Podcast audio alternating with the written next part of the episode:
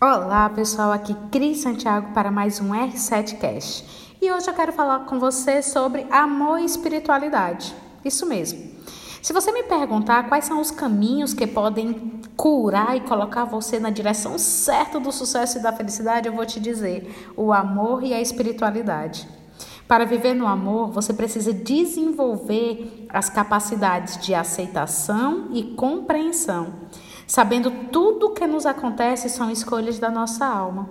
Portanto, comece a olhar carinhosamente para tudo o que lhe acontece, até mesmo para os momentos ruins. Isso é amar incondicionalmente.